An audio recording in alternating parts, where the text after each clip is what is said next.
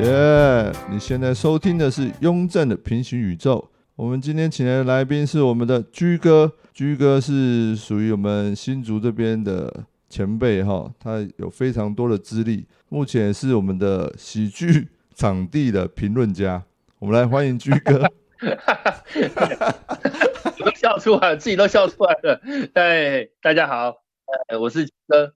今天很高兴，呃，雍正邀请我到这个雍正的平行宇宙啊。那这个频道呢，呃，是一个新的频道，那我也很荣幸能够来参与。那刚雍正讲到我自己都快笑出来了。哎，第一个 讲的好听，什么前辈？前辈就是老头子嘛，对，就年纪比较大了啊。那什么喜剧？什么？你刚刚讲那什么喜剧的什么？喜剧场地评论家。我更更不敢当，这更不敢当，这更不难当啊！因为其实没有这有趣有趣就好了。对啦，因为应该是这么说啦，就是简单的也跟大家自我介绍一下，因为我其实本身念书的时候就是念有关于这个电影戏剧方面呃的科系啦。那哦，我当然就是对只要跟表演。有相关的东西，跟艺术有相关的东西，当然，呃，多多少少那个敏感度会跟别人比起来的话，可能会比较呃稍微的呃高一点啊。那当然，艺术也好，或者是嗯讲喜剧也好，那任何的形式的一个表演，那其实对每一个人来讲，但感受都不一样啦。嗯，没错，没错。那我们其实。功课上面来说，这是以前学习的一个很重要一个基本的观念，就是说戏剧的四大要素嘛。那嗯，其中一个舞台，它就是其中一个很重要的因素。所以刚刚雍正提到的啊，就是所谓的喜剧场地的一个所谓的评论，也不是评论啊，就是会有一些各自不同的一个看法。嗯，没错没错。请居哥为我们自我简单自我介绍一下吗？好的，我本人呢，呃，是目前呢就是在新竹市。呃，住在金武市，然后我在一个高中教书。那我的教学的科目就是表演艺术。那目前呢，呃，虽然已经已经六十岁了，但是还没有打算要退休。在退休之前呢，我想要找到一个呃，或许在退休之后还可以继续发展的兴趣啦，不要讲工作了哈，就是有退休以后总要总要有有一点事情做嘛，否则。感觉退休的时候，对，会有一点点害怕，就是不晓得退休要干嘛。那对，失去重心这样子。对对对对，因为听很多人讲说，刚退休的时候就很茫然嘛。对，那我想说，那我不如在退休前，我就先找到一个，呃，当然不敢说能够无缝接轨啊，但至少哦，至少做一个准备啦。哎，这样，所以我才会去接触到喜剧。哦，哎，我好好奇，你那时候一开始来。听四楼那个现场喜剧的时候，是是怎么知道这个讯息？就网络上吗？还是其他的管道？嘿，好，是是这样子。呃，在网络上，我无意中哈，那时候因为刚好我是在去年的十在十月份左右，十月底左右，然后我在网络上看到，因为那时候选举快到了嘛，因为去年台湾的那个地方选举在十二月，然后呢，网络上面就有一个在选新竹县县长的。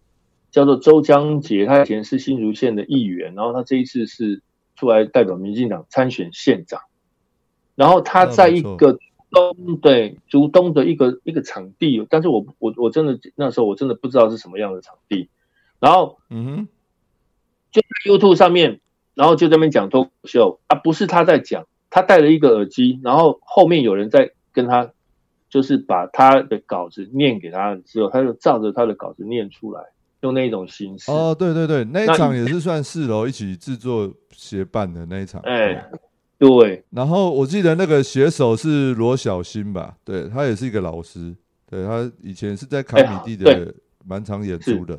哎，所以罗小新跟你是同学校吗？呃，我不认识他，而且我我不是呃刻意的去看那个影片，我是不小心看到。哦哦，你是看到影片，不是在现场了哈？你是去看到网络的那个影片嘛？对对对。对，哎，那那一部我反而没看过，哎，对啊。然后我我那时候很震撼，因为我觉得第一个，我觉得那时候他的那个文本写的让我觉得很符合周江杰那个人当时的状况，还有他的人设。然后另外，就是我也觉得周江杰表现还不错，就是让我感觉诶好像还蛮有意思的。然后刚好他影片你就看一看之后，然后他好像在影片结束之后，还是说会跳出四楼的的一些推播还是什么之类的吧。反正总而言之，我才知道说啊，讯息啦，对，哎、我才知道说啊，原来新竹市也有这么样的一个地方可以去看现场喜剧。然后后来我就就去了，就是他后来有有排那个 open m i 的时候，我就我就想说，那我就去现场看看。那哦，在这个之前，其实我长期应该是说大概已经看了大陆的脱口秀的节目，因为大大陆大陆有那个就是效果文化嘛，哈，他们不是办那个脱口秀大赛嘛，我大概已经看了看了一年多吧，快两年了，应该应该是说、哦。我本身那时候的逻辑，就就在我的印象当中，我觉得就是大陆脱口秀，我觉得呃让我哎发现说这东西还蛮有趣的，那。中间当然也有在网络上面接触到台湾的脱口秀演员的片段，可是因为可能我那时候看到的，坦白讲，我不要讲看到谁了哈，就那个那个那那个落差跟录的那个给我给我的感受，当时给我的感受的落差是蛮大的，所以我后来我就不太去看台湾的脱口秀的演员的影片，我就一直都在看大陆，哦。嘿，嗯。一直到后来去四楼，呃，一一直到看了周江杰那无意看到周江杰那一段，然后会看周江杰是因为他我知道他不是演员，他就是一个政治人物，他怎么会讲脱口秀？我很好奇嘛，对。就这样看了一下，就嗯。哎、诶这种方式也不错，就有写手在后面写完给他，然后后来就因为这样就接触四楼，后来想，哎、我就把自己的印象就重新洗牌啦，我就是让我自己就是归归零，归零内，就带抱着学习的心态来，对，心态去归零，试着去了解台湾的脱口秀啊这一块嗯到底它是从什么样的机缘开始发展，然后到现在发展到成怎样的一个模式。当然，在这个之前，我也我当然也知道什么伯恩啊，这个我当然也知道，只是我完全不了解他们。啊，了解。所以居哥真的是很好学哈，所以就是从零开始来接触，因为你看到那个诶大陆的脱口秀争霸赛，他们毕竟都是选手级的，就是真的是可以来录制节目的那种程度了。所以网络上的话，因为 YouTube 的影片也很普及，所以嗯，就每个人的段子的那个水准一定会不一样。没错，等于说你那个启蒙的点，就是你说那个周江杰的那个影片，然后就是有一个写手，然后帮他写那段子嘛，对啊，然后他讲的也是很符合他的人设这样，只是他就会自嘲或者是从他的观点讲一些笑话这样，对。主要是符合当时选举的那个时事啊。哦，对对对，在选举，他那一场我记得他就是为了选举，然后请四楼去协办这个节目这样，然后那个写手是罗小新，我也是只有那次那个大雕六块那个专场才遇到他来四楼，对他几乎也很少来，对他很少来四楼，哦。那一次是为了看他们的秀，所以他有来，对，哦，了解。因为，我加他脸书啦，所以他诶他也认得我，然后我们就有打招呼这样，对，是 OK 他也蛮亲民的，虽然虽然不熟，可是他也蛮亲民的，对。那那我改天要找机会跟他认识一下。哦，可以哦，因为你们也都是老师，对。是，对，你也才接触没有算很久嘛，所以就要问那个如果从去年十一月我第一次到四楼到现在，也差不多就大概五个月的时间吧。哦，所以你第一次来听的时候，就是你被邀上台那一次嘛，第一次的、哦对第一次的时候，哎，没错，没错，没错。我我第一次去四楼现场当观众，然后也是我第一次上台去讲。哇，我有听事后听那个新主演员讲说，哇，那一天因为演员不多，然后大家讲的可能还好，然后就有现场最炸的是，居然邀请上来的那个观众叫居哥，就就大家都记得名字，居居然他讲上去一讲就炸场了。因为他就直接吐槽那一天的主持人啊，那天主持人是谁，我也不方便多说了。没有那天，我那天其实我也不认为我是在吐槽，我就是从头到尾把每一个上台的人全部都 roast 了一遍。哦，对你有直接 rose，不是只有针对主持人啊，不是不是。对对对对对对，因为我没有在现场，你那个那个时候有影片嘛？后来有人拍影片传给你嘛？应该是说整场里面以前四楼他都有在旁边侧录啊，都有把它录下。整场哦啊，对哈，那那个因因为那个也没有办法保存太久，因为容量太大，所以应该有被删掉。他们放在连接上面。对对对，它放在连接，可是那个一般我们都不是用那个付费的那个空间啊，所以大家就是有帮忙录的，就是传传上去，可能放一两个礼拜，他之后要放其他资料，可能就会把它删掉了。哦，这这我就不太确定，不过。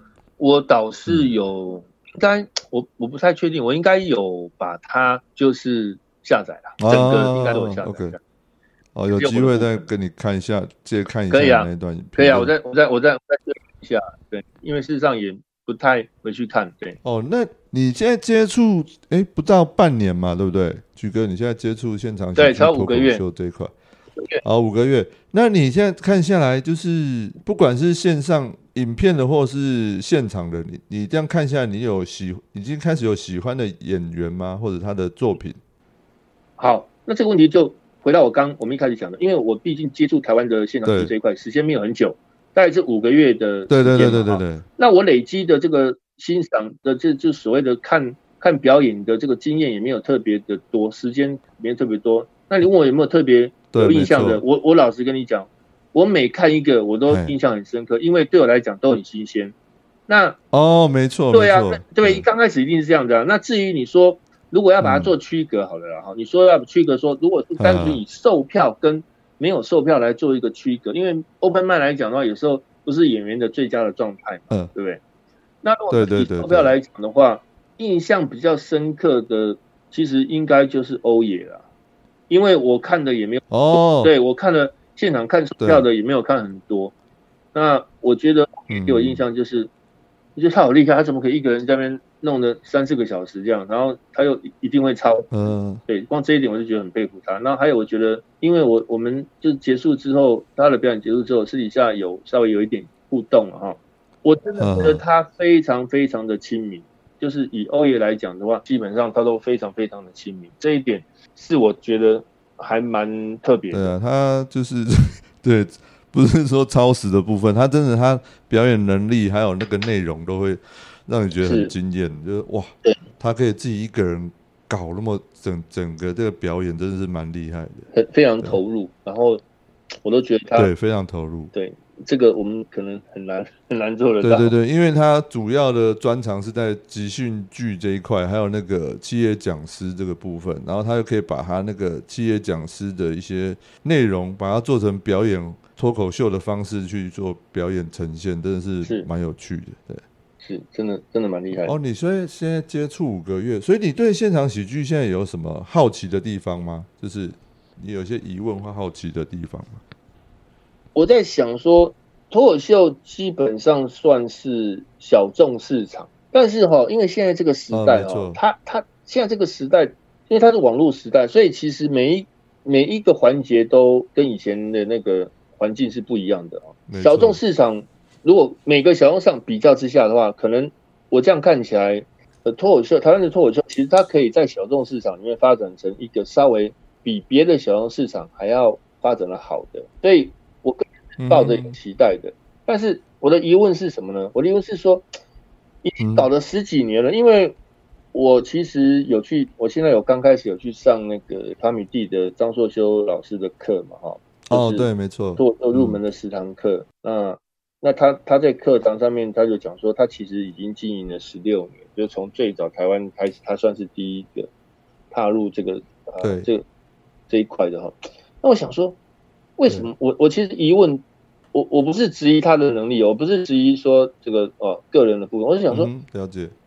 我觉得脱口秀这东西应该很好发展，为什么会到十六年我才我才知道这东西？你懂我讲意思吗？我是以我个人角度来看，也就是说，它其实真的是够小众的。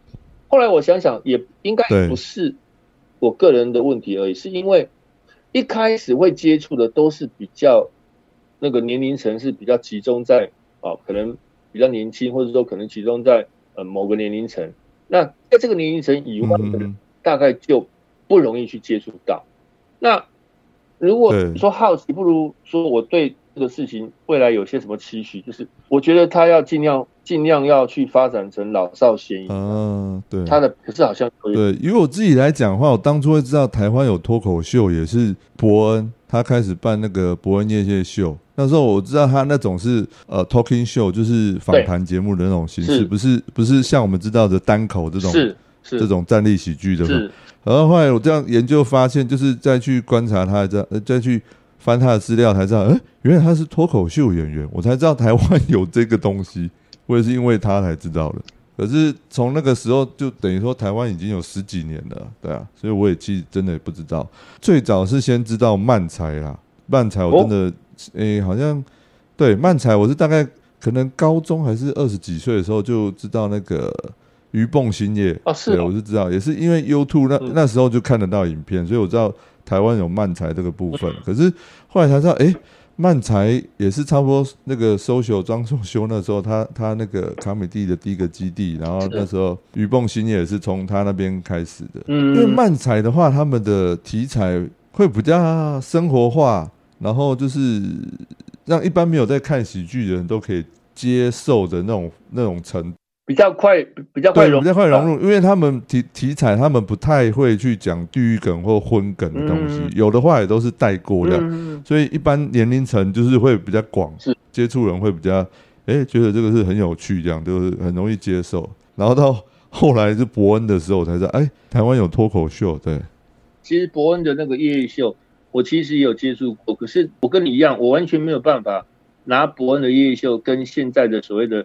单口喜剧的这个部分，或者是说以前的生活，就是呃国外的单口喜剧的部分连接在一起，呃，应该这样讲好了啦。要讲说什么台湾或者是国外，就是伯恩的夜夜秀，它某些程度有点像那个原本国外的那种所谓的呃，他们讲的就是 talking show，就是艾伦秀那种 talk talking show。对，那想也想不到怎么会怎么怎么会是跟脱口秀连得上关系？而且那个时候应该是说大陆的脱口秀已经已经做已经在做了嘛。那更没有办法连接，因为对，就毕竟就是不一样。对对，你刚刚讲那一段，我我我有同样的感受。对我我你会有那个疑惑，想到说，哎，已经做了十五年，可是大陆可能也差不多时间哦。如果说这样推算起来，可是他们就蓬勃发展的很厉害。对，没错，他们就做的看起来就好像还没到尽头。嗯嗯嗯。还还有的对，因为他们现在毕竟政治因素嘛，所以他们不能讲新三色啊，不能讲地域梗，可能是啊，也不太能讲。然后主重点就是政政治政党这种东西，它绝对不太可能出现的，对。所以说，在这种情况之下，还能够还能够有东西可以讲，然后可以发展成这样，其实它的难度会更高，对，真的难度更高。他们题材就就只能围绕在题材会有限。之前我大概听你聊一下，所以你对现场喜剧脱口秀这一块，你你未来有什么计划吗？哦，不能讲说计划啦，就是一个比较呃，应该讲初步的想法啦。哦，初步想法。因为我自己也知道，我年纪对我年纪比较大了嘛，就是我现在接触一段时间之后，我也知道说，第一个我年纪比较大了，那我我不可能说未来就是一直去走所谓的在台上直接去做表演的这样的一个性质嘛。那我可能就是会抱着说。我未来会抱着说，我会尽量扮演一个把这个东西能够让它的饼越做越大的一个推手的工作。那至于具体具体上面到底要做什么，我我可能还在做一个整理跟观察。应该因为我接触的时间不长嘛，嗯嗯嗯，就是说我希望能够让。不敢讲什么发扬光大，因为人家一直在也在做，至少我想说，我就是能够做这种推广的工作，呃，让更多的人知道这个这个脱口秀这个东西，然后让更多的人也愿意参与，不管他是要担任表演的部，还是他要担任观众的部分，我觉得他都是一种参与，让这种风气比较再普普及一点啊，这是我目前给我自己的一个一个初步的想法而已啦。那。还不到说有一个很完整的计划，或者是有什么很基本的呃发展雏形，其实都还没到那个程度。对，因为你也现在还有自己正职的工作，老师嘛，对，哎是是有多方考量，哎，还有就是像你是对表演艺术这一块是有一直长久以来都有接触研究，只是这又是不同的领域，所以你会仔细的去深入了解，才会知道说，哎，怎么去做会最棒最好的。哎，对，希望能够能够这样子。对，希望之前跟你聊过，说你好像在当老师之前也是从事戏剧，就是表演节目啊、制作还是编剧这一类的，是不是？是本科系毕业嘛，所以其实我当然也是希望说能够学以致用嘛。其实我在大概在民国七十八年到八十一二年这当中，我我是从一开始是应征编剧，然后后来也做到呃执行，也做过企划。对，那当时这几年的磨练是很扎实的，因为我们那时候台湾只有三家电视台啊。竞争很激烈，那我们又是做综艺节目，那我不敢讲说这样讲好了，我我不敢讲说我们很厉害，为什么？因为我我那个时候的节目哈，我现在讲大家都觉得很不可思议，以前的收视率是百分之八十，哎，那个时候因为就三台嘛，所以就是对对对收视率的那个比例就是就是这么明显，但是我们的节目真的是很好，因为是综艺节目，然后时段就是刚好大家在吃晚餐的时间嘛。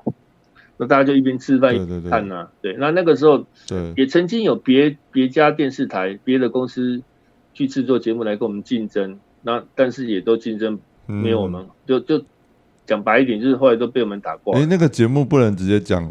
呃，当然可以啊，只是说我不晓得大家知不知道，我我以前参与制作的节目叫做呃，主要是连环炮。对我小时候最爱看的节目之一。对。哎，还有周末派，周末派也是，就小虎队那个周末派嘛，小张小燕那个，反正就是他从周末派改成欢乐周末派，然后周末派，哦，他是一个礼拜一次嘛，他是礼拜六嘛，所以叫周末派嘛，因为那个时候那时候没有周休二日啊，那时候的周末都是礼拜六，没有，嗯，就 weekend 的概念就是礼拜六，礼拜六白天还要上班上半天嘛，那他的节目是礼拜六的晚上，那我们。呃，我们一个 team 就做节目就对了。周末派是张小燕那个节目吗？嗯，对啊，就张小燕的节目，没错啊。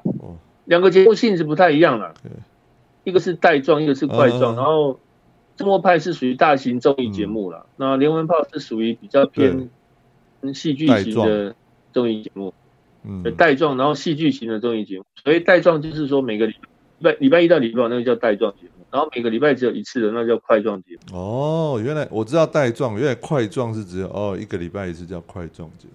当时啊，当时的说法是这样的。那也因为连环炮的工作的经验啊，训练，呃，其实我我我愿意把它讲成训练，是因为其实你在学校学的东西哦，其实真的你到了现场去之后，你也你你你也会觉得不够用。那在现场其实学了很多，尤其是电视制作的观念。然后再加上王伟忠那时候，他主要是负责导演的工作。那我们的短剧哦非常强，那时候一个三十分钟的节目会有至少三个基本的单元。那这三个基本的单元就等于是每天你要生产出三个短剧形式的一个节目。嗯，所以哦那个当时的那个训练是很扎实的。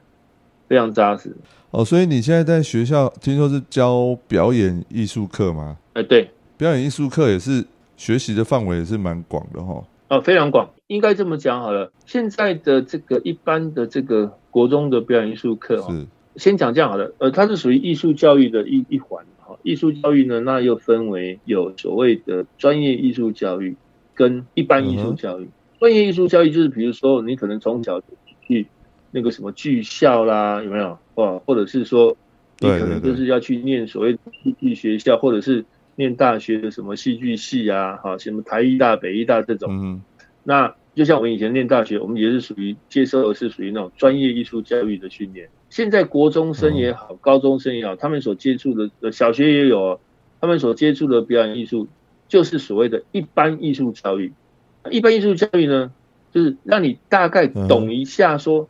有些什么样的东西叫做表演艺术？懂得去分辨跟欣赏，这个是我们的目的啦。我不是要教他很会表演，也不是要教他很会唱歌啊。那我要教什么呢？你说我要教他们变成很好的观众，这个听起来怪怪的嘛，对不对？观众还要你教啊？但是，我必须讲，我们真的就是在培养观众，因为啊，一般的人愿意接触戏，愿愿意接触艺术。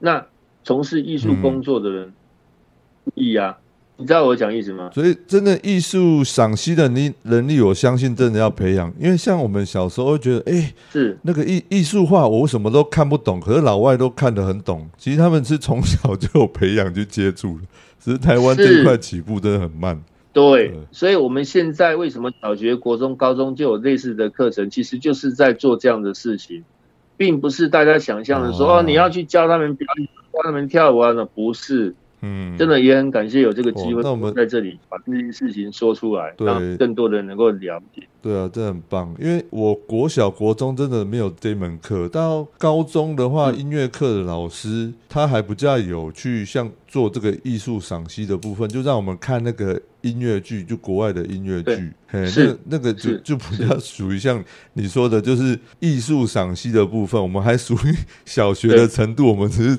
如学习如何当观众那样。是，如果说要。要很认真的去推算的话，哈，呃，大家不知道有没有印象，就是政府推那个所谓的九年一贯教育的时候，才有这个课。呃，应该是在九十一二年吧。那个时候，如果你念嗯国一，呃，念国一开始的话，因为它是从国一开始嘛。如果小学来讲是从小学来讲它是分段，它是从国呃小学四年级开始，然后后来逐年一直一直三年级。四年级五年级、六年级这样子，那国中的话是从国一开始，应该是在民国九十二年吧。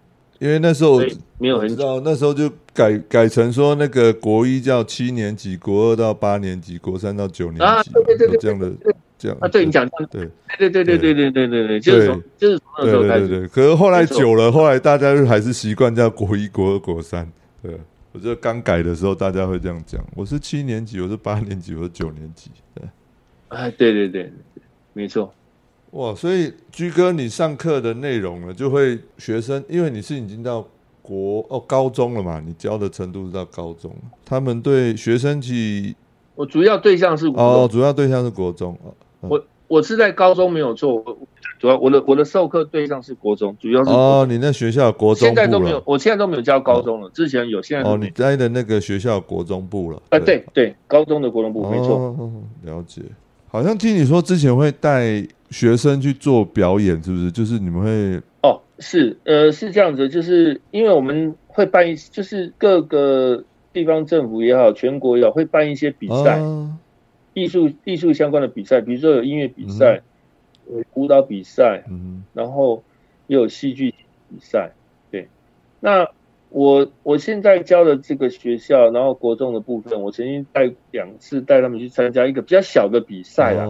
那也就是舞台类似像舞台剧，但是它很小，它就是五分钟而已啦。哎，我看不对。十分钟左右了，好像它有一个限制嘛，就几几分钟到几分钟，超过会扣分啊，然后怎么样怎么样，对，跟 open m i 一样。我印象中 就是不会超过十分钟啊，哎，对对对对对，那我印象中反正不会超过十分钟啦。然后就在新竹县比赛，我们学校是属于新竹县的，然后就在新竹参加新竹县比赛，我连续两年参加比赛都得冠军，然后因为这个比赛，嗯，因为这个比赛哈。